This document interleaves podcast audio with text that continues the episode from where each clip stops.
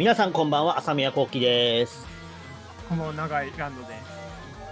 はい、バーラジがですね、なんとこれで7回目ということでですね、えー、着実に回数重ねてまいりました。そうですね。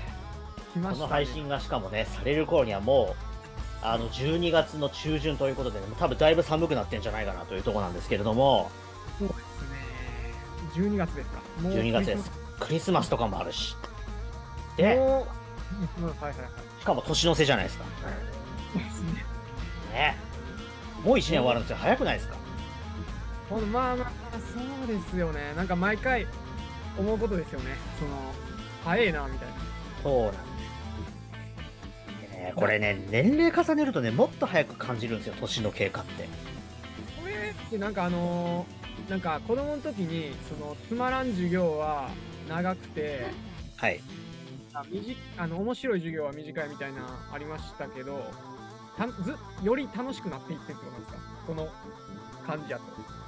うーんと、そうですね。多分その感覚がさらに短く感じるようになってくるんじゃないかなと思います。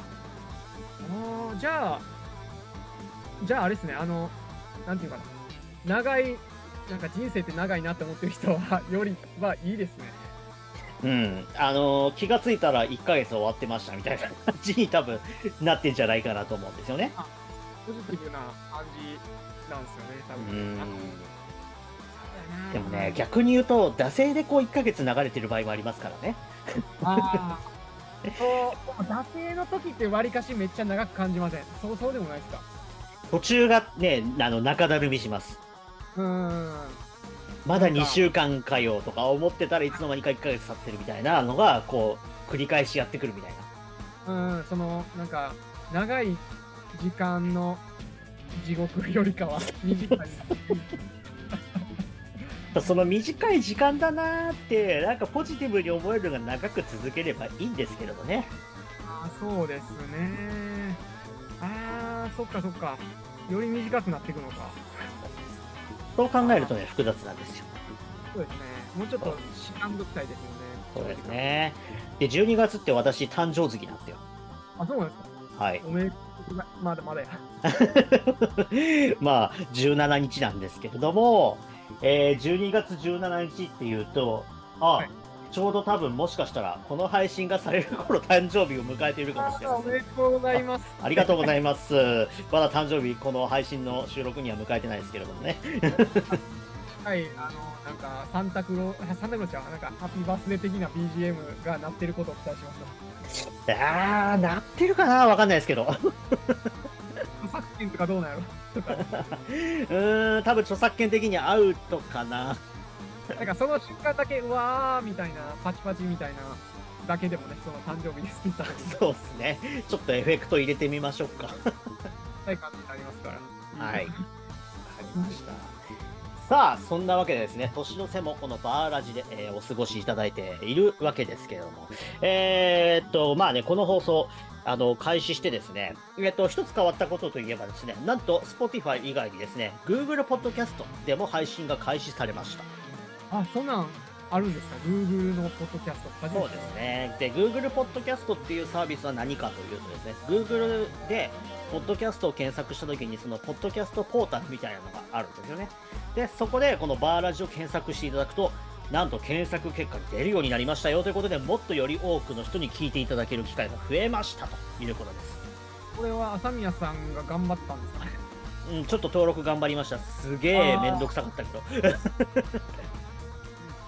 めんどくさい作業ありがとうございます。でまあこのポッドキャストのその別媒体への登録作業っていうのも、まあ、増やしていけばそれこそ日本以外の海の向こうの人たちにもお届けできるかもしれないということでまあ日本語で喋っているのでね、まあ、どれだけの人がこの日本語のオール日本語の放送を聞きたいと思うかわかんないですけども、まあ、少しでも多く届けばいいなと思ってますそうですね。海の向こうの日本の人とかね。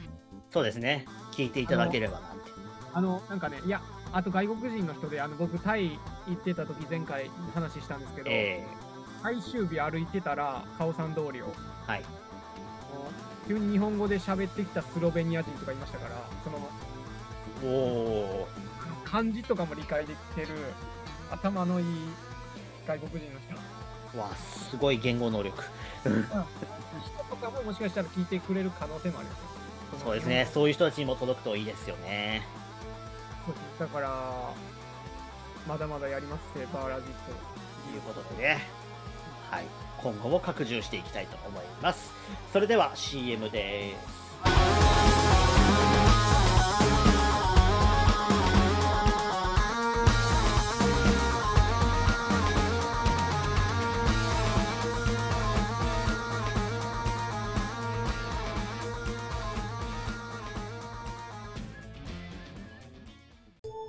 サブカルタウン池袋。アーティストの作品を楽しんだり英会話を楽しんだりカフェで楽しむカルチャー。ドーナツ。池袋駅西口北から徒歩10分。お待ちしています。人と人とのつながりを広げていく。ドーナツ Cafe Donuts presents Versus.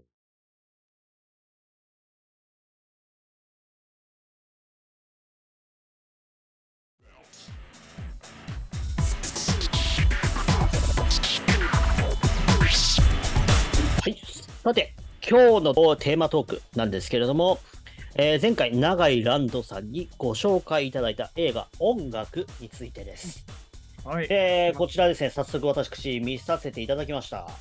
おー、どうでした？いやーいろんな意味ですごいですね。衝撃的でしたね。あの、出だしの、なんていうかね、びっくりっていうか、何が始まんねん感はすごいでしょ。いやー、すごいですね、本当に。あの、なんていうかね、あの、そうそうそうそうそう、あの、これね、実は映画を見た後に、漫画の原作の方も読んでみたんですよ。あ、そうなんですか、僕してない。で、そしたらびっくりなんですよ。漫画の絵がほんとそのまんま映画で動いてる感じなんですね。アニメーション映画として。ああ、はいはいはいはい。忠実なんですね。忠実です。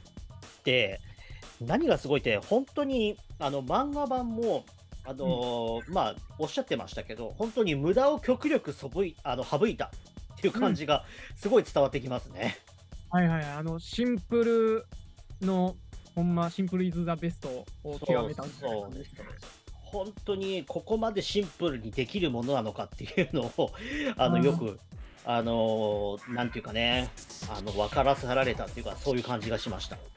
あの、なんか、シンプルなんだけど、なんか、可愛くなってくるんですよね、あの感じが。キャラそうですね、なんかだんだん癖になってきますよね。ありますね。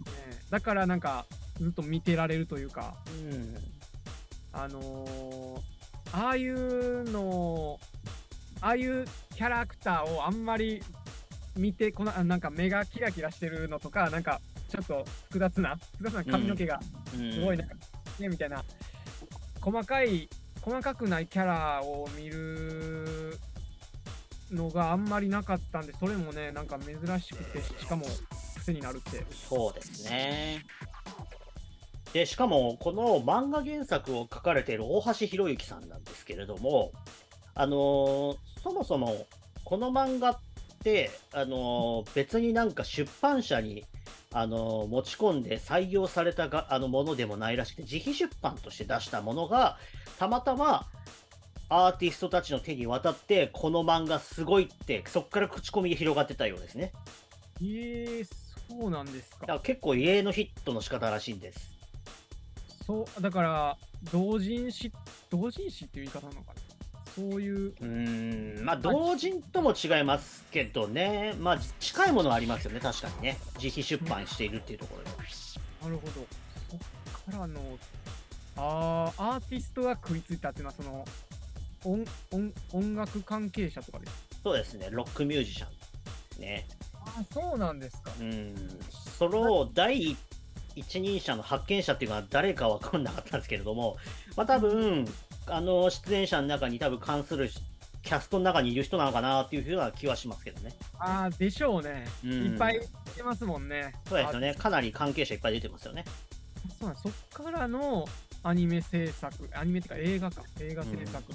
あそんなんか、できる、できる、なんていうかな、道順？道順っていうか、うんなんか異例中の異例や。そうですね。で、まあ、あの映画の中でも最初に出てきて、えっ、と、古武術をあの主人公3人たちが結成して、はいはい。えっ、と、あの単調なリズムのドンドンドンドンドンドンドンドンってあの楽曲、うんあれが漫画だとどう表現されてるのかっていうのと面白いんですよ。ボボボボボボボボボボボボボってただずーっと音が同じの同じカタカナが書いてある。はいはいはいはいはい。だから、ま、そそれは思いましたよね。漫画では、その、ボボボボボってだけで、まあいいっていうか、なのに、だから音楽、映画の場合はもう曲にしないとダメだから、はいねなるほど。それを表現したらあんな感じになった。だからこのそのボボボボボを完全に音にしたら本当にこうなるんだっていうのがこんなに違和感のない映画っていうのもなかなかすごいらしくってあの見た人からの評価も高いですね。ああ、それはすごいですね。すごいなんかレベルの高いことやってる。大変やったやろな、そのなんか、その音を作るのとかもね。そうですよね。でそもそもまあもともとの漫画の方を映画化しようとすると話自体はそんなに長くないんですよあれ。全部で100ページちょっとしかないので単行本1巻ぐらいのサイズしかないんですよね。短編ものみたいな感じになってそうですね。あれだから映画は結構付け足してる感じなんですか？そうですね。足りないところを、まあ、映像とか演出で補っているような感じはあるそうです。ただその大まかな流れはほぼ変わらない大まかな流れはほぼ一緒ですね。若干違うところはありつつも、まあ、ほぼ一緒です。えー、いやそうなんだそれ読みたいなじゃそれはね、すごく面白かったです。ああほんまですか？それどあなんかネットとかでなんかあの漫画読めるやつあるじゃないですかそのああ、はいはいはい。あいうやつで見たんですか？電子書籍で見ましたね。えー、なんかあのー好きなキャラとかいました？あのー個人的には、あの、古美術の、えっ、ー、と、リーダーなんだっけな？パスですね。彼彼がすごい気に入りました。ああ、それ僕もかかぶりました。僕もそうですね。あの、あの人の感受性がやべえなっていう。うん。あの、なんていうかな、あの音楽、あの、えーと主人公とかが作った音楽もいいけど、それに感銘を受けたあの人もすごいですよね。しかもまあ、最後、最後ね、どえらいことになります。そうそうそう。そうなんですよね。はい。というわけでね、えー後半も語っていければなと思います。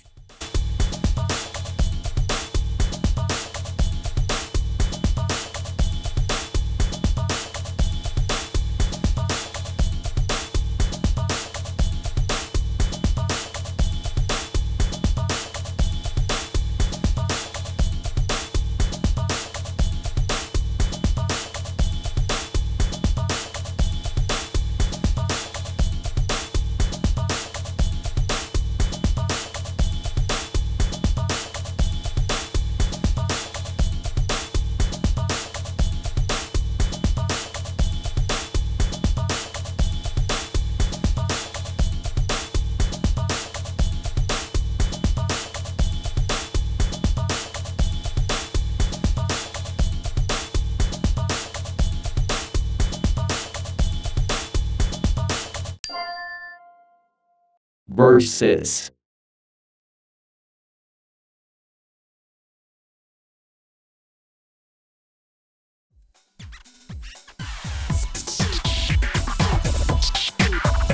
はい。それでは後半も映画、音楽について語っていきたいと思います。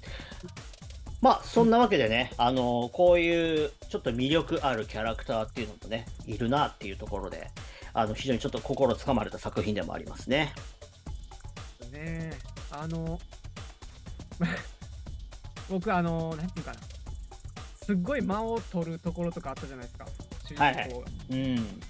とか見てたら、エヴァンゲリオン思い出しましたね。ああ、なるほど。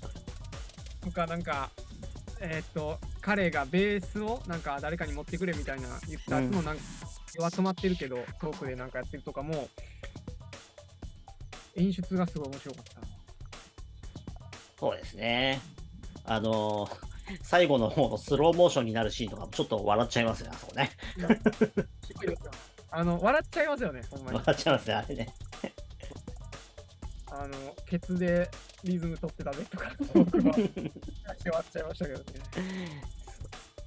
なんかあの、ロックの、なんかジャケット？なんか、はジャケットとかのなんか、えー有名なシーン、あのビートルズのアビーロードやったかな？とか、えーあと、なんかギターを叩き、ギターじゃんベースを叩き割るとかも、なんかクラッシュのなんか、えっ、と、ロンドンコーリングっていうジャケットとかをなんか、えー模して作ったっていうか、下地にしてやってたりとか、結構ロックのそういう名場面みたいなのが出てくる映画でもありますよ。ねえまあ、ところどころにね、本当音楽好きな人にはすごいなんかいろいろちょっとくすって笑っちゃうようなとか、おーってくるような、まあ、演出っていうのもね、すごい散りばめられてたのかなっていうふうにね、思いますね。きっと、も知らん人も、ね、どっちも楽しめるというか、そうですね。どうでもいいんですけど、主人公の名前がケンジって明らかにこの人を意識してるでしょうっていうあれなんですよね。なんですか？あのー絶対澤田研二さんですよね、これいあの意識してる名前。あ、ジュリー。ジュリー、そうそうそうです。あそうなんですか僕それ全く気づかなかったけどそれはあ時代的にってことですか？いや、これはね、漫画を見るとわかります。一瞬澤田って言うんですよ。ああそうなんですか本名が沢田 本名澤田なんですよ。だから、絶対これ、ジュリーから来てるわと思って。そうです映画ではその描写なかったら気づかなかったなそう、映画では澤田とは言ってないんです。よ。漫画だけなんですよ、澤田って。言って確ああじゃあ絶対そうですね。そう髪型とか似ても似つかないですけどね。似ても似つかないね。澤田研二からほど遠いけどみたいな感じなんですけれどもね。全く感じなかったけど。あーそういうことか。ああジュリーか。えー、そうなんやあのあとあキャラクターであの森田君も好きやったんですけどまあうん。キャラクター、あ圧迫君圧迫君、うん、はいはい。良くなかったですか？あれ俺 あれあれ見た瞬間にこの映画当たりやなと思いましたね。あのあのね塊魂みたいなあのゲームの塊魂みたいな世界観を感じましたね。なんかうんっていうゲーム転がうん。す、ありましたね、塊魂って。ああいう感じのをなんかすごい僕も好きで思い出しましたねあれは、な。なんかそうだなそう。ですねなんかノーマルなちょっと話がと飛び飛びですまないんですけどノーマルなバンドの話なんていうかなアニメというか物語じゃないですよね、うん、そうですね。まあ、あの、ちょっとね、不良っていうか、まあ、なんて言うんだろうな、あれ、不良、今で言う不良なのかなって感じはあるあるんですけど、まあ、真面目にやってないような感じの生徒ですよね、確かにね。で、まあ、時代的に多分昭和後半から1990年代前半ぐらいなのかなって気はしますけど、あれを見てると。昭和感がすあの髪型とかねあの女の子の髪型とかスカーそうトのですね。感じますねそう、ちょっと今日から俺はになんか、ああいう髪型の子出ていたよな、ね。あのー、なんか聖子ちゃんカット的なねそうですよ。そうそうああそっかでもあの格ゲー見てるとセガサタンっぽくも見えるしな、いつなんだろう時代ってちょっと思いましたけどね。あの、この表参道、あの、あ音楽と、あと、朝宮さんが紹介してくれた表参道高校、音楽、合唱部。音楽というジャンルでもかぶってるし、その、なんていうか、昭和的なうんえ時代の映像とか、物語も出てくるし、ちょっとかぶってる部分ありますよね、これ。ああ、まあそうですね。やっぱりこう、なんか古い良き、古き良き時代みたいなところがやっぱあるんでしょうね、きっとどっかにね。そうですね。だから、うんそれ全く触れてなかったけど、かぶってるやん、かぶってるやんっていうか、そのね、ジャンル的にもかぶってるし、中身も近かったのが、なんだこれって感じの。うんそうですね。まあ音楽っていうね、この題材っていうことで、たまたま今回被りましたけれども、まあちょうどチョイス的にも良かったのかなっていう気はしますね。なんか、なんか波長があったんでしょうね。うん。なるほど、なるほねまあただね、この映画のちょっと残念なところは、役者さんもちょっとなんとかならなかったかなっていうところがありますね。そうですか。うんちょっとセリフに感情乗ってないなって自分は感じちゃいました。僕逆にそれが、あの、めっちゃ良かったですね。あの、なんか、つかみづら、つかめないキャラクターという感じがして。あの主人公の、あのー坂本慎太郎っていう、あの、ゆら亭の、うん、そうですね、坂本慎太郎さんはゆらゆら帝国のボーカルですね。僕はハマりましたけどね、あれ。なるほど、人によって全然違うんだ。でまあ、その中に本当に本職の俳優さんが何人か混ざってるんですけどね、前野智也さんだったり、平岩神さんだったり、でももちろんあの、ね、大場をやってる竹中直人さんもそうなんですけども、いい竹中直人できましたからね。竹中直人さんはね、声だけで分かりますね。わかりますね。分かりますね。もう唯一無二なんでしょうね。本当に。存在感すげえとか思って聞いてました。いや、そのなんか頼んだんか、やらしてくれって言ったんか、どっちなんやろとかね、思いましたね。そうですね。はい、そんなわけでですね、ちょっと感想も結構語らせていただいたんですけど、残念ながら時間が来てしまいましたので、えーエンディングトークに移りたいと思います。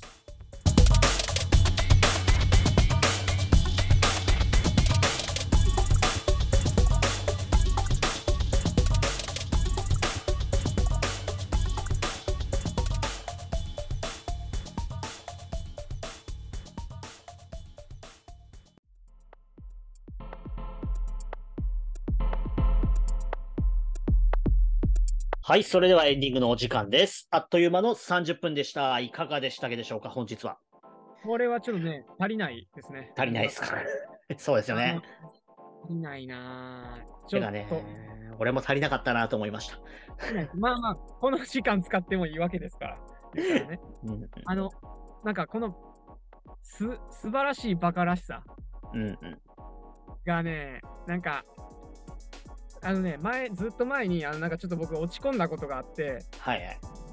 それで、なんかその、なんか携帯をまあ、無造作に開いて、なんか別に調べることもなく、なんか触る時があったんですけど、なんかそれを、おーって、おーって入れてみたんですよ。確かに。うんだから、あの、なんか履歴が出るじゃないですか。はいはい。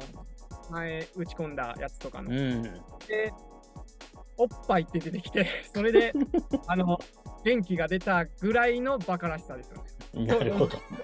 思ったっていうか、なんか、なんていうのかな。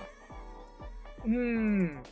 いや、そそのぐらいの感じっていうのおかしいけど、この、こんなにバカバカしいものをす、なんか、感動的にも取れるし、作れるのはすごいなぁと。てか、ケンジって笛の達人だったのかなとか思っちゃいましたね、最後ね。あ、そうですね。あの、お前じゃあ最初からやっとけよっていうねえ、は本当に。なんでお前最後の最後になって笛の達人出してんだよ、みたいな感じ。そことかもね、なんかあの、ほんまに、なんていうかな、ファンタジックというか、なあ、バカら、ほんまにバカバカしい。ねあのちょっとねそ、あそこで笛来るかと思ってびっくりしました、俺も。うん、なんか練習してるんですよね。あの、そういう描写とかあったけど、あとね、スピードえぐいなとか、その、ふ不良たちから逃げる時のスピードえぐいとかも、もうね、あの、バカバカしいです、本当に。ね本当に。あの本当にあの1時間11分っていう中によくこれだけいろいろ肉付けして詰め込んだなっていうのをすごい感心しました。凝縮されてるね、豚骨ラーメンというか、うん、ねうん本当に。で、あの坂本町ロックフェスティバルってああいうあの坂本町ってあれ実在するところなんですね、調べてみたらね。そうなんですか。で、あれって、えっとどこにあるかっていうと、実は原作者の、えー地元がですね、愛知県蒲郡市なんですよ。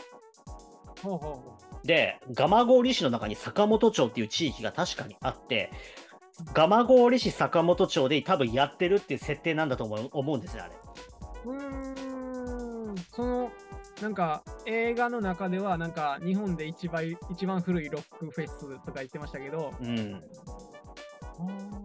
だそれが本当にあるかどうかは分かんないですけど、でもただ、蒲郡を元にしているなっていうのは間違いなさそうですね。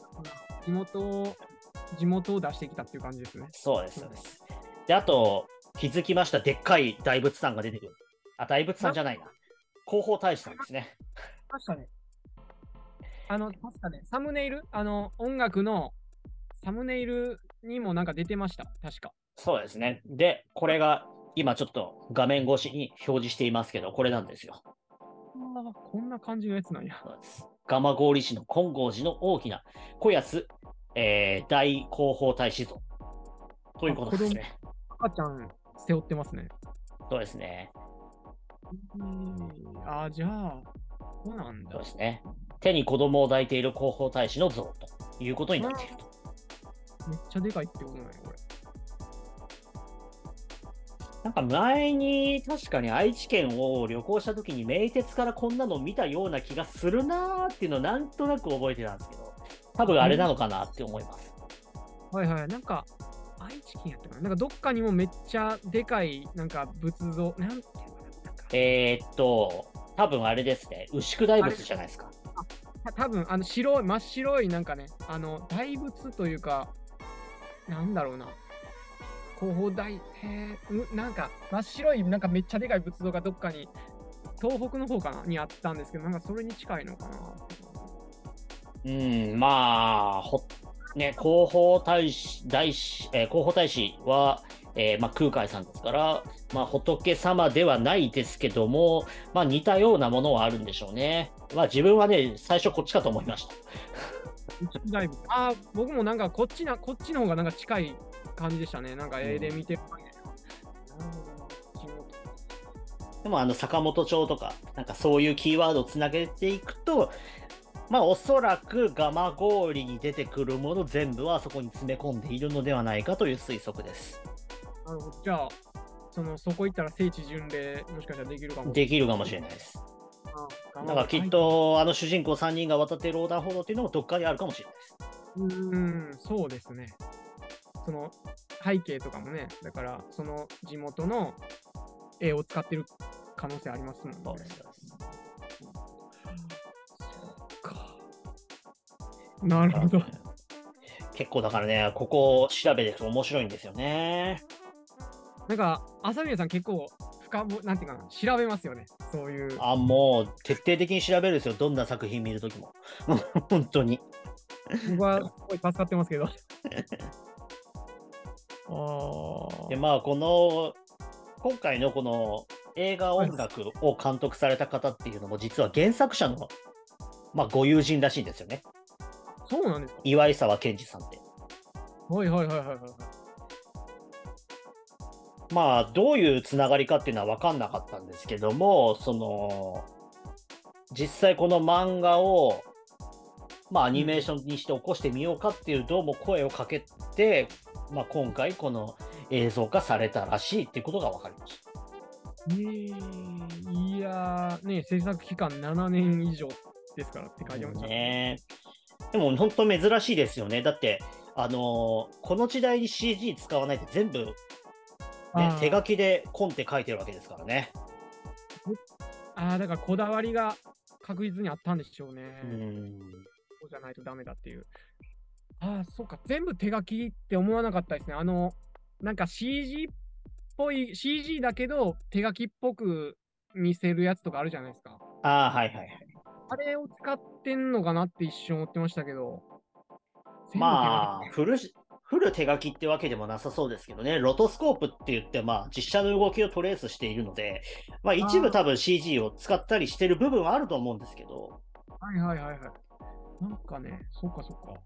まあ多分実際の演奏シーンのところなんかは多分実際にこう、誰かモデルさんに弾かせて、それを、まあ、うまいこと、こう、絵に落とし込んでんのかなっていう気はしますけどね。実際にやったんですもんね。そのフェス。そうそう、わざわざ実際に、あの、この撮影のためにフェスをやってるぐらいですから。すごい、すごい気合いやな。うんだこの監督のこだわりも本当すごいですよね。すごいですね。いや、ほんまに好きな作品やったんでしょうね。うん。うわこれ映画館で見たったなおお。ああ、まさに、その、さっきの広報大使さん、うん間違いないですね。これですね、これは。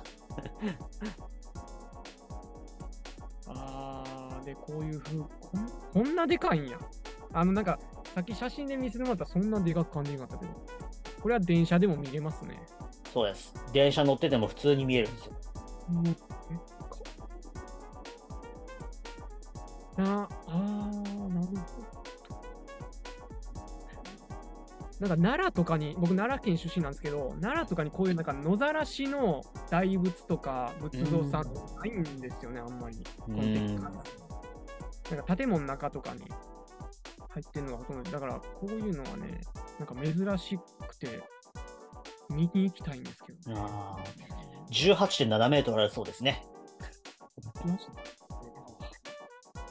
はってどんぐらいやろ？18メートルってことは、うわ人間が縦に9人並んでるのと同じぐらいのサイズですね。はって出えへんな。あまあ、でかいってことは分かったけど。めちゃくちゃでかいですね。でしかもこの山の上にあるので、やっぱかなりでかく感じると思います。ああ、そうかそうか。高さが山の分でかのでかさもプラス。うんそうです、そうです。聖地巡礼できるやん、これ。ねまあだから機会があればね、これ蒲郡観光っていうことで、うんまあこういうところに行ってみてもいいのかもしれないですね。なんか、その、この映画があのみ出された時とかにそういうのもしかしてあったかもしれないね。あったかもしれないですね。うん。実際ね、私もこの映画、実はタイトル、よくよく考えたら聞いたことがあって、ZIP とかでも特集されてた気がするんですよ。そうなんですか。じゃあ、結構入ったんうんです。かなりヒットしたはずなんですよね。なのでね、そう考えると。これ、リアルタイムで見たかった、チキショーって感じがしますね。ねはい。そんなわけでですね、まだまだ話し足りない部分はあるんですけども、えー早くもお別れの時間ということになってしまいましたので、えーまた来週ということになります。何かお、えー言い残したことはないですか、今日？あの、でもこれ見て、なんかあの、なんか歌の楽しさをなんか忘れそうになる時があったら見ればなんかぎ治るのじゃないかなと思いましたね。あーなるほど。いいっすね、アーティストの発言ということで。ま あ、言い残しましたよ。はい、OK です。それでは皆さんまた来週もお会いしましょう。私はサミヤコウキでした。ハイランドでした。バイバイ。それではまた来週。はい